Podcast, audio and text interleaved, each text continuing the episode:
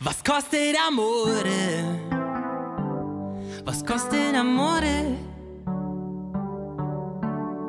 Quanto costa die Liebe zu dir? Interessant ist, dass in italienischer Sprache Subversion gekoppelt wird mit Innovation, Erneuerung, auszustören, aber um zu erneuern. Subversion ist der Versuch, Verhältnisse umzukehren, in denen es den Menschen schlecht geht, in denen die Menschen Marx geknechtet werden. Und damit herzlich willkommen zurück bei Beyond the Ball. Schön, dass ihr wieder am Start seid und herzlich willkommen zur dritten Episode der fünften Staffel. Nachdem wir uns in den ersten zwei Folgen mit Dingen beschäftigt haben, die sich ja am Ende mit dem gleichen Thema auseinandersetzen. Und zwar Entfremdung, Entfremdung in Fußball zwischen Fans und eben diesem Spiel, soll es jetzt in der dritten und auch in der vierten Folge mal um Lösungen gehen. Und ich meine, es ist ja ein wiederkehrendes Thema in diesem Podcast, aber diese Entfremdung der Fans zum Fußball, die ist ja ganz offensichtlich strukturell bedingt. Nicht zuletzt ausgerechnet Karl Marx verdeutlicht das ja. Und wer sich das nochmal anhören möchte, der kann gerne nochmal die zweite Folge nachhören dieser fünften Staffel. Das, was am Ende aber dabei rauskommt, ist halt eben die Frage, wenn diese Entfremdung strukturell bedingt ist und wenn die Entwicklung dieses kapitalistischen Fußballs eben auf Strukturen bedingt ist, durch Strukturen bedingt ist, dann müssen wir uns wirklich die Frage stellen, wie kann man diese Strukturen denn eigentlich verändern? Was sind denn konkrete Änderungsvorschläge, um dieser Entfremdung mal praktisch was entgegenzusetzen? In dieser und auch in der nächsten Folge soll es um zwei Theoretiker gehen, die wahrscheinlich nicht unterschiedlicher sein können, denn heute soll es um einen liberalen Soziologen gehen, Robert Michels, der ein Buch namens Das eherne Gesetz der Oligarchie geschrieben hat. Und es soll bei diesem Thema tatsächlich gar nicht so sehr um Oligarchie gehen, sondern ihr erkennt es ja auch schon am Titel, wir brauchen andere Vereine. Es soll darum gehen, ob Betriebsräte und die, der, den Grundkonflikt des Kapitalismus in die Vereine treiben, eventuell eine Lösung sein kann. Aber dazu gleich mehr in der nächsten Folge, in der vierten Folge, soll es um einen eher systemischen Ansatz gehen. Und zwar berufe ich mich auf einen anarchistischen Kommunisten oder einen kommunistischen Anarchisten, Erich Mühsam heißt er. Vielleicht kennt ihn die oder der andere, äh, ein oder andere schon. Der hat einen Grundsatzaufsatz geschrieben, auch schon Ewigkeiten her, in den 30ern, über die Befreiung der Gesellschaft vom Staat. Und da ist es sehr interessant, weil er mit einem anarchistischen Grundprinzip rangeht, aber eben erklärt, wie sich Demokratie anders organisieren kann. Und die Grundprinzipien, die er da vorstellt, die sind eventuell eben auch auf dem Fußball zu übersetzen. Also, wir diskutieren heute über Betriebsräte und ob Betriebsräte in den Fußballvereinen einen wirklichen Machtwechsel dann nachfolgen lassen können. Und wir reden dann nächste Woche über Vereinsräte über einen wirklich systemischen Ansatz. Und ich freue mich wahnsinnig, dass ihr dabei seid. Und damit genug der Vorrede, wir gehen rein. Und wo ich es gerade angesprochen habe, natürlich müssen wir mit diesem Thema auch reingehen. Es gibt tatsächlich schon etliche Ideen und Konzepte für Genossenschaften im Profifußball. Und ein Redakteur beim Neuen Deutschland, Alexander Ludewig, der hat Ende letzten Jahres in einem Grundsatzartikel beim Neuen Deutschland mal auf den Punkt gebracht, was es heißt, wenn wir Genossenschaft und Fußball zusammendenken, wenn wir Betriebsräte und Fußball zusammendenken. Und ja, äh, wir reden hier über Unterschiede, denn Betriebsräte im Fußball haben vor allen Dingen was mit der Struktur moderner Fußballvereine zu tun. Ja, ich meine, wir alle kennen sie ja, die Erst- und Zweitligisten, die ja ehrlicherweise eher sowas wie mittelständische Unternehmen sind mit meist 200 bis 400 angestellten Menschen, die dort eben arbeiten und aber kaum mit Bestimmungsrechte haben. Ja, es gibt kaum Betriebsräte im Profifußball und wenn sie dann existieren, dann erst nach langen, langen, langen Kämpfen und wenn man in die Shownotes reingucken möchte, dort ist eine Doku verlinkt, die nicht ganz so alt ist. Die ist von der Sportschau veröffentlicht worden bei YouTube, wo es darum geht, wie vor allem bei Schalke lange Zeit von der Führungsebene gegen einen solchen Betriebsrat gearbeitet wurde. Und der Gedanke, der dahinter ist, ist ja eigentlich grundmarxistisch und sehr spannend, nämlich, dass wir es am Ende ja ganz konkret auch hier mit dem Grundkonflikt des Kapitalismus zu tun haben dass also Menschen auch in einem Profiverein eben ihre Arbeitskraft verkaufen, um dort eben zu arbeiten. Und das nicht nur als Profifußballspieler, sondern eben auch die 200 bis 400 Leute dahinter, ja, von dem von der Zeugwertin über die Marketingmanagerin bis hin zu Kantinenmenschen, die alle sind ja auch im Verein angestellt. Und die wenn man ehrlich ist, und äh, wir kommen ja nicht so einfach raus aus dem Kapitalismus, da müssen wir ja schon sagen, die Vereine funktionieren dann schon über diese Menschen, aber diese Menschen, die dann eben dieser Verein sind und die auch dort arbeiten, denen gehört dieser Verein nicht. Und eben jene Vereine haben eben Führungspersonal, das sehr darauf bedacht ist, dass die Menschen, die diesen Verein ausmachen, die dort arbeiten, eben nicht zu viel Macht haben. Da ist dann oft die Rede davon, Mensch, wir sind doch eine große Familie, wir kriegen das so geklärt.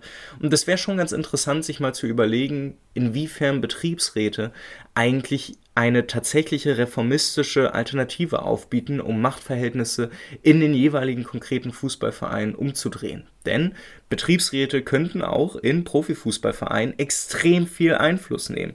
Es wird zwar auch bei den Betriebsräten, die es schon gibt, egal auf, ob auf St. Pauli oder auf Schalke, wird es nicht praktiziert, aber Betriebsräte könnten eigentlich überall mitreden. Jeder Spieler, den ein Verein kaufen möchte, der müsste über einen Betriebsrat laufen und das wäre tatsächlich betriebliche Mitbestimmung. Es geht aber auch noch weiter, denn Alexander Ludewig beschreibt in seinem Artikel auch die Möglichkeit einer Genossenschaft. Und er geht davon aus, und ich glaube, da, den können wir uns alle anschließen, dass der Profifußball ja ehrlicherweise eben kaum Platz für Mitbestimmung oder wirkliche Basisnähe hat. Und wer diesen Podcast länger verfolgt, weiß, das ist so eine der Grundannahmen, aus denen heraus hier alle Themen entstehen. Und in dieser Kommerzspirale haben wir ehrlicherweise auch nur in der ersten Bundesliga nur noch drei eingetragene Vereine, die keine ausgegliederten Profimannschaften haben. Wir haben Mainz, wir haben Freiburg und wir haben eben Union und die spielen dann eben gegen Aktiengesellschaften, Gesellschaften mit beschränkter Haftung, Kommanditgesellschaften auf Aktien.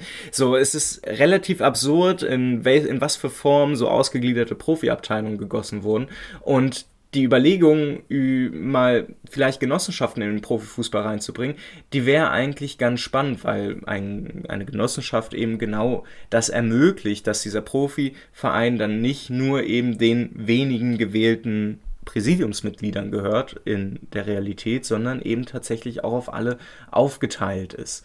Dieses ganze Thema Genossenschaft, wie das auch genau funktionieren kann, dafür empfehle ich tatsächlich den Artikel von Ludewig, den findet ihr auch verlinkt. Heute soll es mal um ein etwas theoretischeren Gedanken gehen, der dahinter steckt. Denn egal ob Betriebsräte und Genossenschaften, sie sind Ideen, wie man innerhalb des kapitalistischen Fußballs Machtverhältnisse ändern kann. Und das auf einem reformistischen Weg. Das heißt, sie wären mögliche Etappenziele hin zu einem anderen Fußball. Und die Frage, die sich jetzt stellt, ist, sind das gute Ideen und sollten wir erstmal darauf hinarbeiten, dass die umgesetzt werden oder versprechen sie am Ende eben doch nur mehr, als sie dann eigentlich bewirken können? Das sind doch die sehr hierarchischen Strukturen eines Fußballclubs, ja, häufig eine sehr enge Führungsriege, sehr starker Männer meistens. Und damit kommen wir auch zum theoretischen Teil dieser Folge. Und keine Sorge, ich glaube, er ist gar nicht so unspannend, denn es geht um Robert Michels ehrenes Gesetz der Oligarchie. Und anders als ich es ganz am Anfang dieser Folge gesagt habe, heißt das Buch tatsächlich nicht so, auch wenn es so bekannt wird, sondern das Buch, in dem dieses eherne Gesetz der Oligarchie von Robert Michels festgeschrieben ist, das heißt eigentlich zur Soziologie des Parteiwesens in der modernen Demokratie. Und wer sich fragt, hm, spannend, von wann könnte denn dieses Buch von Robert Michels sein?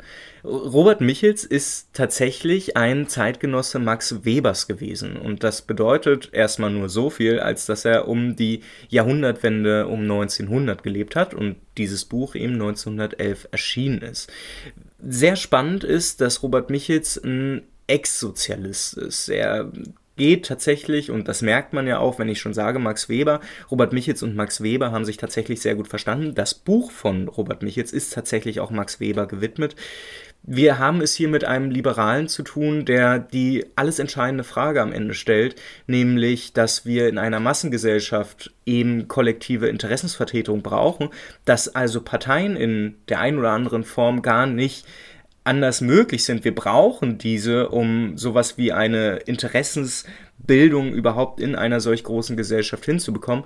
Auf der anderen Seite ist aber natürlich das Problem, was wir quasi seit den 60er Jahren schon dann deutlich extremer haben, dass Parteien irgendwie immer eine eigene Oligarchie ausbilden. Oder simpler gesagt, jede Partei hat am Ende einen Parteivorstand und diese Minderheit, diese Parteiführung, die kapselt sich dann doch immer stärker von den von der jeweiligen Basis ab. Und wir haben es hier tatsächlich mit etwas zu tun, was Robert Michels das eherne Gesetz der Oligarchie nennt. Er geht nämlich davon aus, dass große Organisationen ausnahmslos einem solch ehernen Gesetz der Oligarchie gehorchen müssen. Das heißt, dass eine große Organisation notwendigerweise eine Elite herausbildet, die eigene Interessen entwickelt und diese Interessen sofort damit beginnen, sich selbst zu erhalten. Und so blöd es klingt, der gerade eben gehörte O-Ton, der geht ganz wunderbar in diese Richtung, denn Profifußballvereine zeigen genau das ganz hervorragend auf. Selbst die gerade vorhin genannten eingetragenen Vereine wie Union oder Freiburg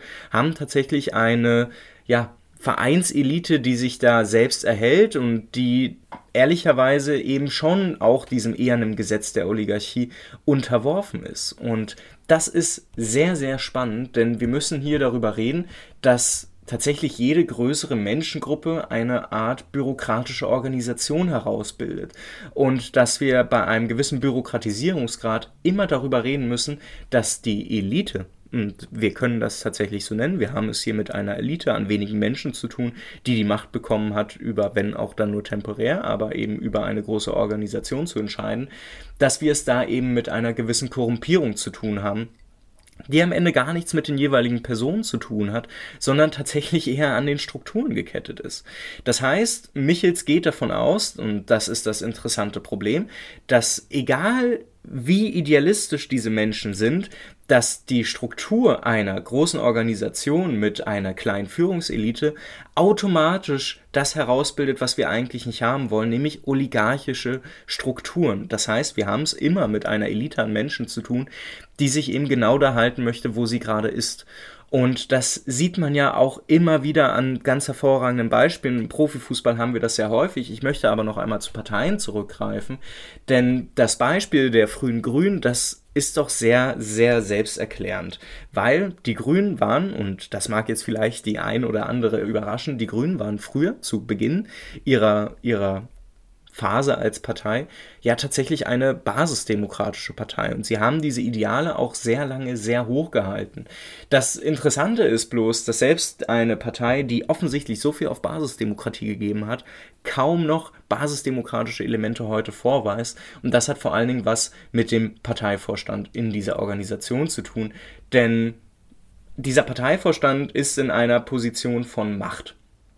Und da bildet sich automatisch diese kleine führende Minderheit heraus, die per Definition eben Elite genannt wird, die tatsächlich inhaltslos versucht, diese Macht zu erhalten und dadurch andere Interessen herausbildet als die eigentliche Basis. Und das sehen wir bei den Grünen ganz wunderbar. Die Basis ist bis heute eher linksliberal, während der Parteivorstand der Grünen ja tatsächlich eine grün angemalte CDU ist. Also egal, ob wir uns Winfried Kretschmann anhören oder auch Robert Habeck, der nur im Stil seiner Kommunikation Kommunikation anders wirkt, aber inhaltlich gar nicht anders ist. Wir haben es hier mit einer Partei zu tun oder einer Parteielite, die tatsächlich gar nicht so weit von der CDU überhaupt inhaltlich entfernt ist.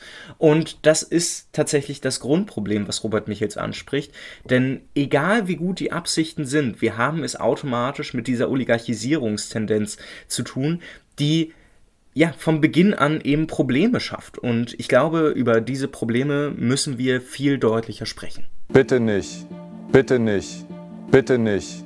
Wenn ihr eins mitnehmen solltet von Robert Michels, dann ist es nicht nur die Empfehlung, Robert Michels mal selbst zu lesen, um, es ist auch die Empfehlung, mal beim Jacobin wieder nachzulesen. Ihr merkt schon, dieses Magazin ich habe das Gefühl, ich verweise sehr oft darauf, aber die Artikel sind wirklich wahnsinnig gut. Und ihr findet in den Show Notes einen Artikel von Lone Bellhorn, einem Redakteur dieses Magazins, der sich vor einem Jahr genau mit Robert Michels auseinandergesetzt hat. Und sein Fazit ist am Ende, dass zwei Tendenzen kein ehernes Gesetz ergeben, ich aber aus einer eher antiautoritären, einer anarchistischen Perspektive dagegenhalten würde, Ja, wir haben es nicht ganz mit einem ehernen Gesetz zu tun, aber wir haben bisher auch nicht wirklich Beispiele gesehen, wo es ganz anders läuft. Und das ist eben genau das Problem. Wir erleben es in diesen kapitalistischen Strukturen, in dieser Anforderung einer größeren Organisation, dass selbst eine solche Organisation, die sich selbst als herrschaftskritisch äh, begreift,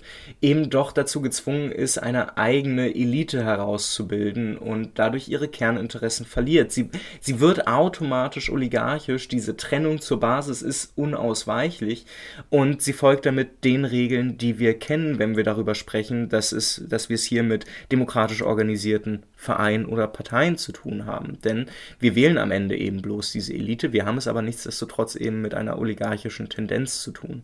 Und dass das im Fußball noch offensichtlicher zu sehen ist, da muss ich glaube ich nicht drüber reden, dass wir es beim DFB nicht mit einem lupenreinen demokratischen Verband zu tun haben. Das ist glaube ich keine neue Erkenntnis. Viel wichtiger ist bloß zu verstehen, dass auch demokratische Strukturen in eingetragenen Vereinen, in unseren Fußballvereinen, gar nicht so demokratisch sind, wie sie es eigentlich sein wollen. Denn selbst wenn der reine Wahlakt als solcher demokratisch ist, geben wir doch unsere Macht nur an eine Machtelite ab, die dann innerhalb des Vereins nicht nur dafür sorgt, dass sie sehr, sehr lange Zeit an der Macht bleiben, weil sie eben diesem Selbsterhaltungsprinzip folgen, sondern dass sie sich auch von den Interessen der eigentlichen Basis der Vereinsmitglieder automatisch entfernen. Und das sind Grundtendenzen, die so gefährlich sind, dass es schwierig wird, darüber zu reden, ob Betriebsräte oder auch Genossenschaften eine gute Lösung sind. Ich würde tatsächlich mit Robert Michels dagegenhalten wollen und sagen, wir sollten uns vielleicht nicht davon abkehren, weil es ist sehr unterstützenswert, aber auf einer anderen Ebene. Betriebsräte sind ein unfassbar wichtiges Gut der Mitbestimmung. Und wer den Grundkonflikt des Kapitalismus also Kapital versus Arbeit versteht und auch versteht, dass der Kapitalismus vor allen Dingen eins macht, nämlich Arbeit abwerten, der wird an einem Punkt kommen, wo es wichtig ist, dass Leute, die arbeiten, sich zusammenschließen und überall dort, wo sie konkret Einfluss nehmen können und Macht hinzugewinnen können, das auch suchen müssen. Wir sollten aber nicht den Blick diesen träumerischen Blick darauf bekommen, von wegen, wenn wir einen Betriebsrat bei unserem Verein haben, dann ist alles gut. Nein, ich glaube, am Ende geht es da tatsächlich nur darum, dass die Arbeitsbedingungen der Menschen, die in diesem Verein arbeiten, eben gesichert sind, dass die ein gewisses Maß an Mitbestimmung zurückerlangen, das sie brauchen. Es ist aber noch lange kein tragfähiges Konzept für einen anderen Fußball. Was aber ein anderes Konzept für einen anderen Fußball sein könnte, das erfahrt ihr nächste Woche. Ich sprach ja schon zu Beginn davon, dass ich es in der vierten Folge mal etwas spannender machen möchte mit einem systemischen Ansatz. Und zwar nehme ich mir den anarchistischen Schriftsteller Erich Mühsam und seinen Text Befreiung der Gesellschaft vom Staat, um mal zu überlegen, wenn Betriebsräte und Genossenschaften in ihren reformistischen Möglichkeiten eben nicht das Potenzial bieten, einen anderen Fußball zu erzeugen, dann wäre es vielleicht ganz sinnvoll, über gänzlich andere Strukturen zu reden. Und was das sein könnte und warum ich glaube, dass Vereins- und Fanräte da eine ganz wichtige Rolle spielen, das erfahrt ihr nächste Woche, würde ich sagen. Ich würde mich sehr darüber freuen, wenn wir uns dann wiederhören. Und wer das Thema als Ausgangspunkt einer eigenen Auseinandersetzung damit nutzen möchte, sehr gerne. Ihr habt ja schon gemerkt, ich habe hier einiges zu zitieren. Es gibt den Artikel von Alexander Ludewig über Ideen und Konzepte für Genossenschaften im Profifußball verlinkt in den Show Notes. Es gibt den Artikel von Lone Ballhorn vom Jacobin Mac über Robert Michels und die Frage, warum wir Parteien trotzdem brauchen, aber eben nicht solche. Auch diesen Artikel werdet ihr verlinkt finden. Die angesprochene und äh, da auch der O-Ton, der genutzte aus der Sportschau-Doku, die findet ihr auch verlinkt, wo es um Betriebsräte geht und da praktische konkrete Entwicklung. Auch das ist sehr spannend. Und weil das Thema auch in meinem Buch auch auftaucht und ich das tatsächlich auch in meinem Buch verhandle, es wird mittlerweile echt unangenehm, aber ihr findet auch das Buch verlinkt ich habe mittlerweile echt das Gefühl, ich weiß nicht, es, also es liegt nicht an mir, dass dieses Buch noch nicht draußen ist, aber ähm, es liegt auch nicht am Verlag. Es ist am Ende einfach ein gemeinsames Arbeiten an dem Buch. Und ich glaube, dass sich das Lohnen jetzt auch noch, oder das Warten, das Warten, das war das Lohnen, dass sich das Warten lohnt. Anfang Juni wird das Buch allerspätestens raus sein. keine Sorge, dieser Termin muss gehalten werden. Ähm, ihr könnt das Buch also sehr gerne vorbestellen, wenn ihr es noch nicht gemacht habt, auch wenn ihr euch zu diesem Thema interessiert, denn tatsächlich auch dieses Thema verhandle ich etwas ausführlicher in meinem Buch. Und ich würde mich sehr freuen, wenn wir uns dann nächste Woche Mittwoch wiederhören zu diesem systemischen Ansatz, was auch immer das heißt. Und äh, wer sich fragt, wo Beyond the Ball Weekly bleibt, ähm, das muss momentan eine kleine Pause machen, einfach weil ich ansonsten untergehe an Arbeit oder selbstgemachter Arbeit unter der Woche. Ich habe keine Lust ähm, zu studieren, ähm, 20 Stunden die Woche in, in, einem Brotjob zu arbeiten und nebenbei eben noch andere Dinge zu machen, die jetzt eben damit zu tun haben. Und ihr seht es ja auch selber, ich bringe in einer erhöhten Frequenz Artikel raus. Das alles kriege ich nicht unter einem Hut, wenn ich auch noch Beyond the Ball Weekly mache. Deshalb bleibt das jetzt oder wird das zu einem Format, das ich gerne nutze, ähm, um äh, dann Dinge zu kommentieren, die mir auffallen. Momentan habe ich aber eben die fünfte Staffel, deshalb ich hoffe, ihr seht es mir nach, dass ich mich jetzt erstmal auf diese fünfte Staffel konzentriere.